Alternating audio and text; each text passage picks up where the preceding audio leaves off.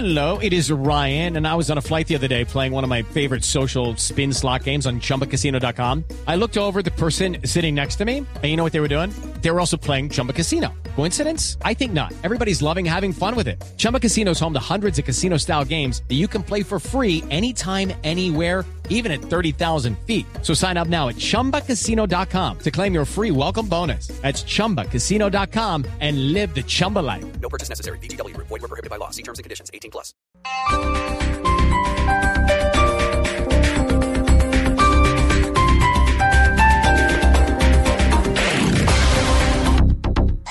Noticias contra reloj en Blue Radio.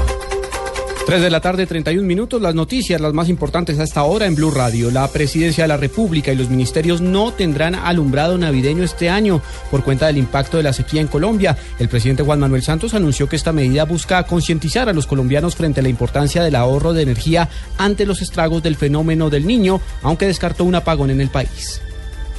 El sistema está en capacidad de responder para que no haya una suspensión del suministro de energía.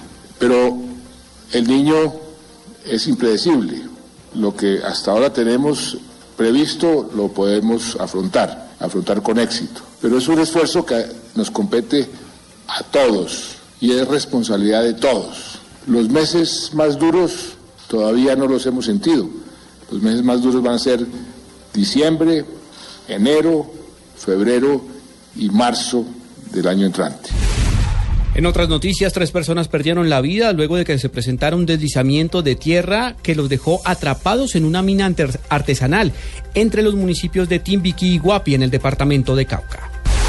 La Procuraduría General de la Nación le solicitó a la alcaldesa de Barranquilla, Elsa Noguera, dar cumplimiento a la sentencia del Consejo de Estado del 6 de agosto de 2014, por medio de la cual se anuló el cobro del impuesto llamado estampilla pro hospitales. Según el ministerio, luego de más de nueve meses de haberse proferido esta decisión, la administración de Barranquilla persiste casi de manera caprichosa en recaudar un impuesto que ya fue declarado nulo.